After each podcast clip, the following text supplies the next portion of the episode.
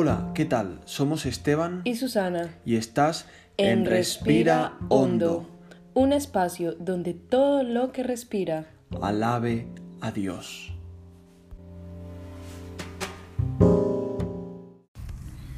Mateo 6, 22 al 23.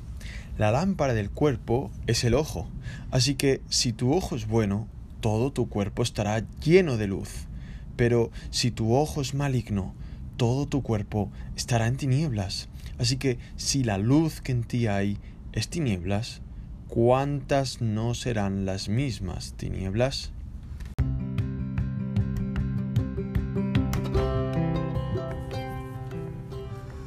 Estos dos versículos están situados en un capítulo donde el Señor Jesús le enseña a su audiencia los verdaderos tesoros que prevalecen eternamente contrastando así una vida llena de afanes, de ansiedades, al no entender que Dios está encargado de nosotros también en esta tierra y por la eternidad. Del mismo modo, en estos versos hace referencia a la lámpara del cuerpo, como a la iluminación de la que depende todo el cuerpo. Asimismo, dice que si nuestros ojos están sanos, todo nuestro cuerpo también lo está.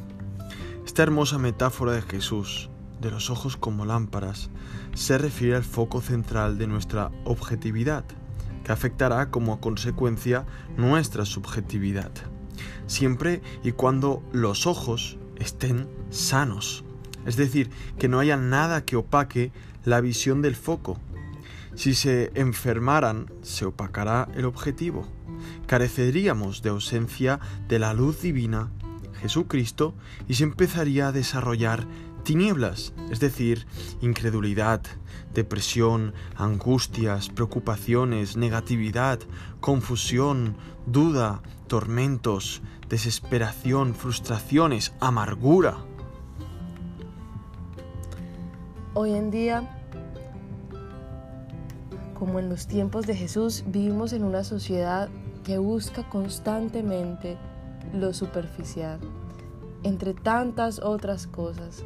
Una sociedad que se encarga de embellecer lo que se puede ver exteriormente, pero que por dentro vive en profundas tinieblas.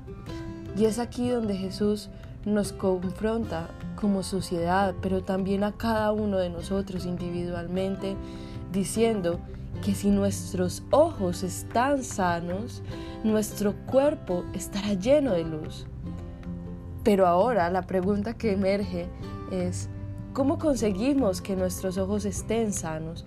¿Cómo conseguimos que la lámpara de nuestros ojos se mantenga ardiendo?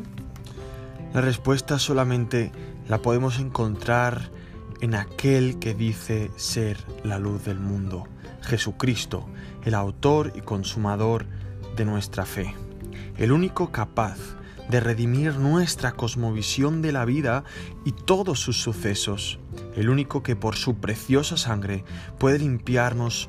Por lo tanto, debemos llevar constantemente nuestras lámparas a ser sanadas de toda enfermedad espiritual que enferma la gloriosa y esperanzadora óptica de nuestro Rey y Salvador Jesús. Y ahora, querido oyente, te queremos preguntar, ¿has percibido que la visión con la que vives se ha vuelto más oscura? Entonces, ¿cómo este pasaje te anima a sanar nuestros ojos, limpiar nuestras lámparas para mirar a Cristo y su gloria en todas las áreas de la vida?